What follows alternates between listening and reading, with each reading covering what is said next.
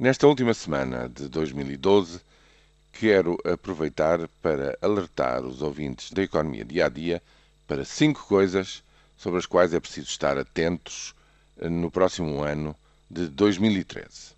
A primeira é sobre a ilusão monetária. Porquê? Porque, justamente, para reformados e funcionários públicos, há um pagamento que vai ser uh, dividido por 12 eh, e para os restantes, para os trabalhadores eh, no setor privado, meio pagamento em que vai acontecer a mesma coisa.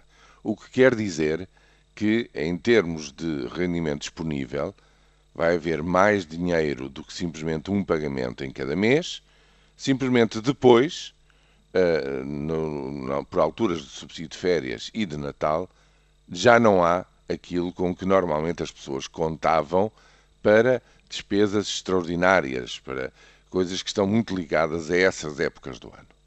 Ou seja, o que eu proponho e sugiro é que as pessoas façam bem as contas, vejam com atenção qual é a taxa de retenção de IRS nos seus vencimentos ou nas suas uh, pensões e hum, vejam o que é que têm que poupar, digamos assim, prevendo essas despesas extraordinárias antes das férias e antes do Natal.